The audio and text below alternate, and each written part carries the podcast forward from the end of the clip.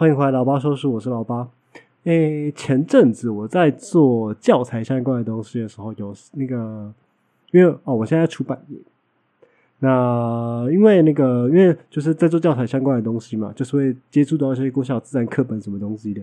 对，那那时候就有讲到爱迪生，呃，教一些，嗯，因为他是教课之类的东西，就想说，诶，那不然来科普一下爱迪生的故事好了。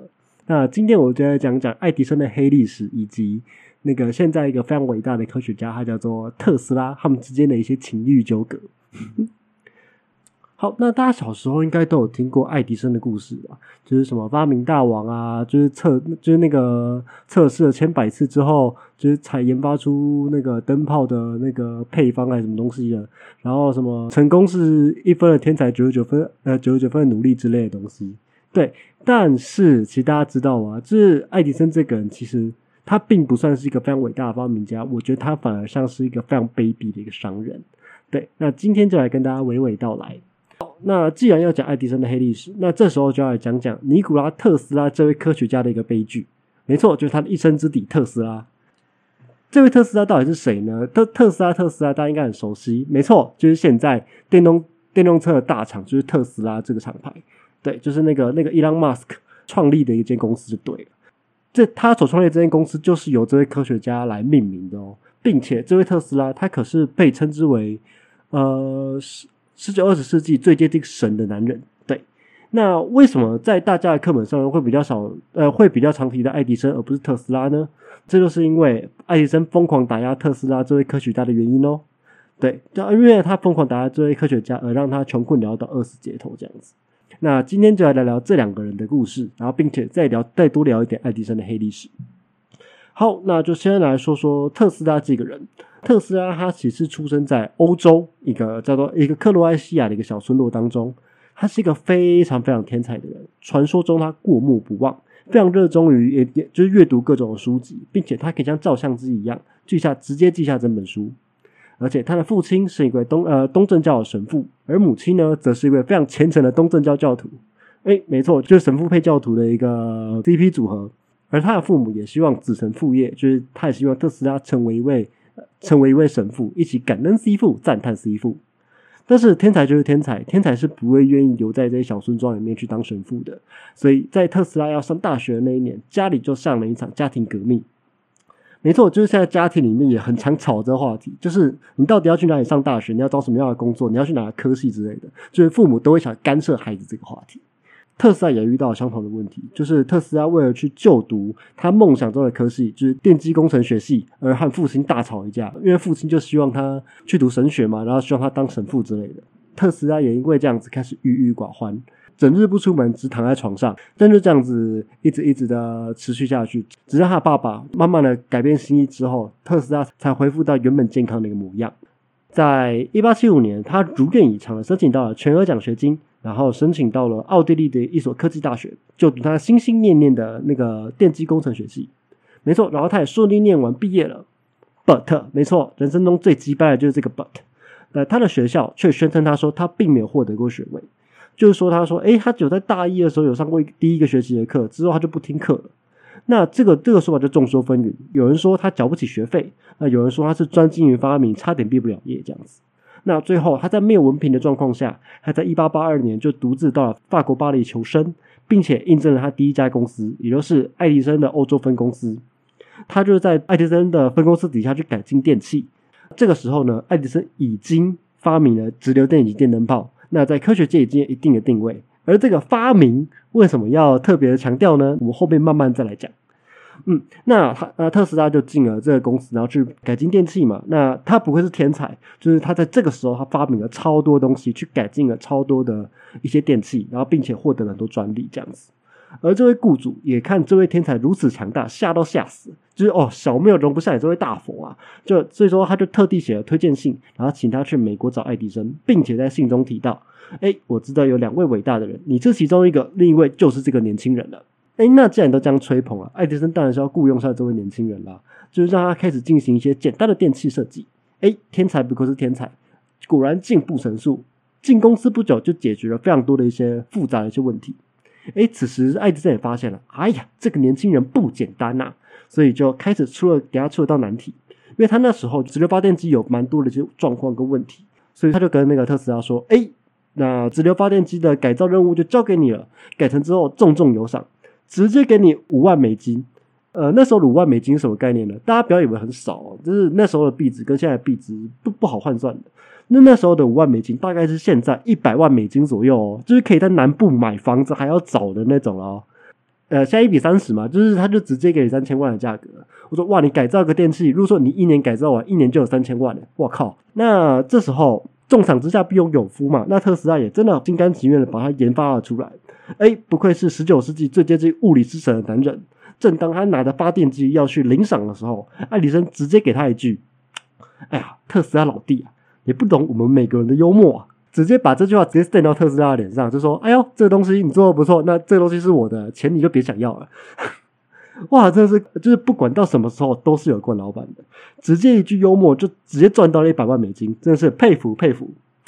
要知道，当时特斯拉的每周薪水只有呃美金十八美元而已，五万美金他可是要不吃不喝五十几年才赚得到啊！那这时候特斯拉把你都放到天边去了嘛？就是我辛辛苦苦为你做牛做马，那功劳你就这样鬼话旁听，我一分钱都没拿到是怎样？那当然，特斯拉自己也知道说，爱迪生因为草创公司嘛，他也不可能拿到这么多钱，那他就直接要，他就退而求其次，开始要求说：好吧，那我希望你呃，帮我从把我薪水从十八美元调整到二十五美元。哦，这个当然嘛，我我帮你发明东西，你帮我加个薪，正常嘛，天经地义，合理嘛。那爱迪生就直接跟他说：“哦，这倒是蛮幽默的。”哇，特斯拉这时候就直接爆气走人了，就是妈的，我帮你设计这么多东西，你你连帮我加一点薪也不肯，那真的是当然是受不了，所以说当然直接走人，愤而离职。但爱迪生呢，他也是非常不讲武德的，就直接把特斯拉所改良这些发电器，然后全部拿去申请了二十四项的专利，金价是鬼话旁起假狼告稿。那刚刚有说嘛，就是爱迪生他直接发明了直流电的系统。那那时候除了爱迪生的直流电系统以外，还有还有一个西屋公司的交流电系统。那这时候西屋公司就看上了特斯拉这个人，那希望把他揽到他们公司底下，替他们发明一些电器。嗯，那这时候就要比较一下直流电跟交流电他们之间的一个差异。对，那就是之前也有一个也有一个电影在讲电流大战，它其实就讲这个故事这样子。那直流电跟交流电它们到底差在哪里呢？我在这边跟大家稍稍科普一下。直流电就是顾名思义嘛，就是系统中的电流就一直往同个方向移动，就像是我们的电池，它就是直流电；而我们的充电器啊，它在帮电池充电的时候，它也是把交流电转换成直流电，再充进。电池里面的哦，啊，至至少我查到的资源是这样子啊。对，那一啊也也有可能是错的，如果是有麻烦指正我。嗯，那直流电的优点它是非常的稳定，它的缺点是什么呢？它没有办法轻易的改变电压。那国中理化告诉过我们，就是如果说你要传输的话，电压越大，损耗越小。那所以说，当直流电没有办法轻易改变电压的时候，就知道它会它损失的能量会有多么的惨重。那那时候就有计算过了，爱迪生他的设计是每隔一公里就要设立一个就是直流电的发电站。哦，如果说现在大家用的是直流发电机的话，就会发现说，哇，全世界哪里都是直呃哪里都是直流发电机，就是每一公里都要有一个发电站，不然这个损耗会太大，然后后面的就没电用。而交流电它就是可以透过变压器，然后轻松的去进行电压的调整。那也因为这个特点，让它非常适合用在发电上面。发电场面发出很大量的电之后，并且用高电压传输到各地。那因为高电压在传输过程当中就不容易损耗嘛，所以说就可以传到更远的地方。那就不用跟直流电一样，每隔一公里设一个发电站之类的。嗯，当然这边也不是要站说，哎，就是交流电还是直流电厉害，他们分别有他们自己的优缺点，并呃，而且基本上现在发电都是用交流电，然后输出到电器的时候都是转成直流电的。那这边讲回特斯拉。那天才不愧是天才，一离职之后，就是西屋电器公司就直接找上特斯拉了嘛。那并且把他拉到了麾下，他就在这个时候进行了非常多的发明。那在这边他就发明了很多的一些交流电的一些发电机啊，交流电马达等等的。那这时候爱迪生就不爽了，哎，我开发的直流电怎么会比你交流电还要差？对，所以他就开始不讲武德的开始疯狂抹黑特斯拉，抹黑交流电。那刚刚有提到，就是交流电它在传输的时候，它是高压电。它它是有它的危险性存在的，所以他就在公开演讲上的时候，直接把路上的猫狗抓来，直接抓个电线，就把猫狗直接给电死了，然后抛下一句：“这是交流电，你放心吗？”啊，这也让大家对特斯拉的观感越来越不好。但到现在来看，动保团体看到这个画面应该先气死了。哎，这什么下架直流电、下架灯泡、爱迪生道歉下台标语，全部肯定都出现了。但那时候动保意识还没有抬头，所以这些动物的权利其实还是非常非常的低。嗯，那甚至爱迪生在这边还出了一个损招，他就用交流电，因为交流电是非常高的电压嘛，他就是开发出了交流电的电椅，提供给美国州政府，让他们去执行死刑，并且让记者实际观看执行死刑的一个画面。并去批评说交流电到底有多么的危险。那虽然爱迪生极力想打压交流电，但事实证明交流电才是符合发电的经济效益的最好的一个传输方式、发电方式。对，那有个重要的关键点，就是在一八九三年的世界的博览会，这个时候就是因为世界博览会嘛，他就要把非常多就是现在发明的很多的东西都都放到这个博览会上面，让大家知道说哦，我们的国家很厉害，我们发明出了这些东西，这么多东西可以用，这样子。这时候就是由那个西屋公司以及爱迪生公司开始去竞争，到底要用交流电还是直流电去提供会场的电力以及照明哦。最后当然是因为成本关系，所以选择了交流电，因为交流电成本较低嘛，不需要像直流电一样一直建设发电厂，所以由西屋公司得标。但西屋公司缺了一个重要的东西，就是照明用的灯泡，相关的专利都在爱迪生公司那一边，就是产品都在他们那边嘛。而爱迪生公司当然。我我我竞争输给你，我当然不想把东西卖给你啊！我就在看你失败嘛。所以说，他当然是不想卖给把灯泡卖给西屋公司，所以西屋公司只好土炮的，就是生出他们自己的白炽灯泡。也因为这样子，让他们在那世界博览会上做了一个非常好的一个宣传，说：“诶，交流电是一个很棒的东西。”这样子，也因为如此，就让交流电在世界上开始普及了起来。果然，好的发明是不会被埋没的。但大家有好奇说：“诶，交流电既然这么普及，那特斯拉怎么可能没有赚到钱？”其实是因为第一个特斯拉他自己是一个 对于法律诉讼不是这么在行的一个人，所以说他很多法律诉讼自己掺在自己身上。那第二个则是因为呃特斯拉自己他觉得工业不该受到限制，所以他就免费公开了这个交流电的使用专利，就直接给世界使用，说哦我这东西就给大家了，就是直接给免费给大家使用这样子，就是大家不用付我钱。而就是因为这个天真的想法，所以才让他后半生就是变得如此的穷困潦倒吧。嗯，那在特斯拉过世的时候，其实他并没有留下任何的财产或是遗言，甚至也没有留下任何的遗产，那只留下了整顿的就是资料文件，只希望自己死了之后，有人可以拿起他的理论，然后去让科学继续继续茁壮这样子。哦，就是知道他就是一个真的科学家的一个，算是典范吗？反正就是他留下很多的文献就对了。嗯。但是故事还没有结束哦。特斯拉在死掉之后，美国官方因为觊觎特斯拉的研究成果，怕有人直接把他抢走，所以第一时间就把他所有的文件全部给收走了。那因为他的研究文件都被收走了，所以那个时候，因为你也没有宣传嘛，那这时候特斯拉这个人的贡献就这样被埋没掉了，你知道吗？对，所以说，所以在很多课本上面才有才都没有提到特斯拉这个人，反而是爱迪生他在课本上面大红大紫。那最后，在一九九零年的七月，在特斯拉逝世半个世纪之后，美国国会的议员看不太下去了，他决定去把这些资讯全部公开给世界，然后去还特斯拉这个人清白。嗯，也因为这件事情，然后真实的历史才慢慢的为人所知，所以他也才在物理界开始慢慢的被慢慢被提起，然后被后世人所重视，然后并且被封为最接近神的男人。嗯。那最后我再来黑一下爱迪生，就是看完很多文献之后，对这对他太不爽了。什么发明大王这件事情根本都是假的。那爱迪生最为人所知的，应该就是他发明灯泡的一个过程嘛。但其实大家知道吗？就灯泡这个事情，其实不是由他发明的，而是有一位叫戴维的先生所发明的。但他那时候因为没有申请专利啊，并且他的他所发明的灯泡就是烧了不久，所以说第一个灯泡做出来之后，并没有受到大家的重视。那爱迪生他就是看到了这样发明之后，并且去改良，改良让发他发光时间延长之后，才造成了轰动这样子。而且这个改良也不是用爱迪生自己去改良的，而是用爱迪生团队去改良。那爱迪生不愧也是冠老板的典范，他专利又鬼直接鬼骂了 Punky，然后十足的冠老板，一点 credit 都不给他团队的其他人。不仅如此哦，就是我们都说爱迪生是发明大王，但其实大多数的发明都是他旗下的团队所发明的。诶，为什么说大多数呢？并不是因为有一部分是他发明的，而是因为他利用排挤的手段，然后去让其他的发明家妥协，其他发明家的专利直接收到自己的口袋。由此可以断定，哦，他可能不是一个好的发明家，但他就是确实是一个卑劣的商人。诶，还有一件有趣的事情，就是爱迪生他在不知不觉之间促使了电影产业的发展哦。故事是这个样子：爱迪生有一位员工，他叫做威廉·甘乃迪·迪克，好长的名字。那他发明了就是放映机。那那时候的放映机，它其实是呃一个小小的，然后就是它它有点像是一个箱子，然后它是给个人用的放映机。对，那并不像我们就是电影院会看到那会看到的那个玩意儿。而这位冠老板。他就对，因为他他觉得，哎，这东西发明的不错。这位优质冠老板，他要把这样专利直接给拿走了，并且制作了一堆的个人制放映机，想要大卖特卖，就觉得说，哎，这东西肯定有赚头，每人家里摆一个，每个人都过去看，这个东西肯定赚。同时就有人说，建议爱迪生说，哎，要不要做一个大型的放映机，可以投影在大荧幕上，这样大家都可以一起看啦。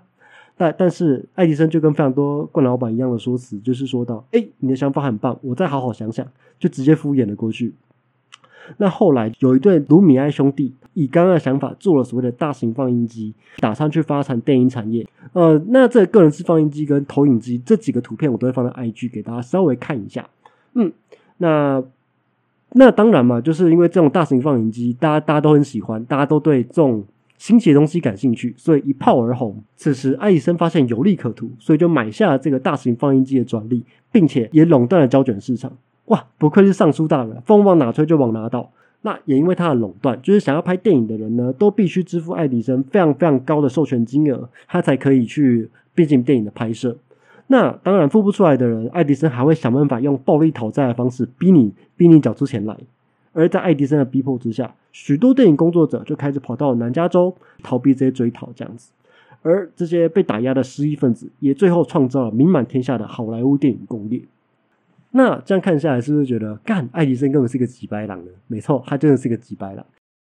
对，那好啦，就是今天就只来黑一下爱迪生，因为就真的觉得说，哎，好像课本上都把他讲的太美好、太厉害，什么东西？但其实他就是一个卑劣的商人而已。嗯。之后也会做相关的一些主题，就是科学家之间的情欲纠葛。之后可能会讲一个虎克跟牛顿的情欲纠葛，就是我们来讲讲牛顿到底是个多么直白的人。好，那讲完了故事，就来讲讲我自己的事情吧。那最近一样嘛，work from home。那当然，我们是我们的事情呢，也是越来越多。没错，就是因为疫情期间，大家都大家的教科书都需要我们的资源。那也因为这样子，就是我们被哦。我我们有被指派一些工作，就是去帮忙回一些客服相关的东西。客服你就想到一定是一堆的奥客，一定是一堆不尊重人，然后一定是一堆莫名其妙的问题会出现。但是这时候就想说，哇，客服真的不是人做的。我只做了两个半天而已哦，我真的就负能量暴增。客服真的是一个你会接触到一堆负能量的一个地方，就是有些好声好气跟你说没有错，但是就有些人就是。他的口气就很糟，然后就是要你马上帮他解决。我会觉得说，哎，你也没有付我们钱，你没有必要这样子啊，不用这样了，真的。客服真的是很可怕的工作，就是你会接到满满的负能量。哎，人跟人之间才是最可怕的。啊，好了，那也没什么，其实其实最近也没什么太多的，就是一如往常的忙碌，一如往常的写脚本，然后想拍摄，然后。最近疫情期间，妈的，拍摄变得超级无敌麻烦的。唉，大家赶快过去吧，这个疫情赶快过去吧，太多事情要做，太多事情要忙了，不要再搞我们了，拜托。好，那讲完工作的事情，就讲一下之后 podcast 可能的一些发展方向。啊，好啦，之后我可能因为之前跟老樊，就是我之前来跟我聊三节的老樊，就聊到就是那个。推波跟演算法之类的一些东西，真的，我就觉得说，哦，因为他自己也有在做一个做菜的一个 IG 频道，那大家有兴趣可以去晃一下。对我会把他的一些链接也贴在资资讯栏，大家有有空可以去看一下。那这个部分的话，就会就会发现说，诶，他其实很认真的在去下那些关键字，在下 Hashtag，然后觉得说，哦，我好像也该认真搞一下这个东西，就认真经营一下社群。而且因为我觉得自己有点。有点停滞，你知道吗？就是一直在做，一直在做，一直在做这件事情，一直在做，就是我喜欢的一些主题，但好像我就就有点停在这里的感觉。对，之后应该会把 YouTube 跟 Facebook 也建立起来了，希望对，那希望我有这么多的体力可以做这件事情，上班嘛，忙嘛，对，也希望自己讲的东西可以。可以有更多人听到啊。对，那像上周我讲的，像上周讲的那黑死病，其实是我非常喜欢的一个主题。对，之后的话也会做一集天花，这个科学家系列也会继续做，它也是也是说书系列。另外，我还想做一个是酒类文化史。对，那之前我看到了一本叫做《酒杯里的世界史》，我觉得超有趣的，我一定要寄来看。他就在讲酒类的一些发展的一些历程啊，然后酒类从什么时候开始发明的？为什么世界上很多文明都有酒类相关的一些物品产生之类的？之后也会拿来做一集这样子，就是因为最近在写稿的时候太无聊了，就是喝酒。那喝完喝着喝着就觉得说，哎，好像可以做，哎，就准备来做这些东西了。嗯，没错。好，那最后进到今天的推歌时间。今天想跟大家推的一首歌是《蒸发》，是好乐团的《蒸发》这首歌。那这是一首他在描写过世朋友的一首歌，就是在讲这位朋友他这样他这样过世了，他与你们原本在同一个生活圈里面，一起玩，一起哭，一起笑，一起生活，一起做很多很多的事情。但是某天他又这样消失了。这首歌的末尾，他要讲的一句话，我觉得很喜欢。在这么大的城市里面。你却找不到你要找的那个人了，他就认为这个感觉就是蒸发。这首歌，嗯，那分享一下他的歌词，你就像是蒸发，从我眼前蒸发，从约好的地方蒸发，或许这样比较不会痛苦吧。你就像你就像是蒸发，从我脑中蒸发，从我摸得到的地方蒸发，可是生活还是得继续啊。城市这么大，我却见不到你，我失去了你。也失去了我，我想说的话都埋在心脏，你听见了吗？他就真的是在描写你想找这个人，他原本一直一直在你旁边的，然后他就这样无声无息的消失了。对，没有任何的预兆，他就是这样走，这样故事了。我觉得这首歌他描写的很棒，就是之前我在上班或者是写稿的时候都很喜欢听这首歌，嗯。很喜欢，那推荐给大家。好，那今天的老包说书就到这边。那之后会在各大平台都上了，也希望我用了起来。对，好，那也希望大家继续支持，继续来听我我相关的一些东西以及我的碎碎念。嗯，那今天的节目就到这边，我是老八，我们下次再见，拜拜。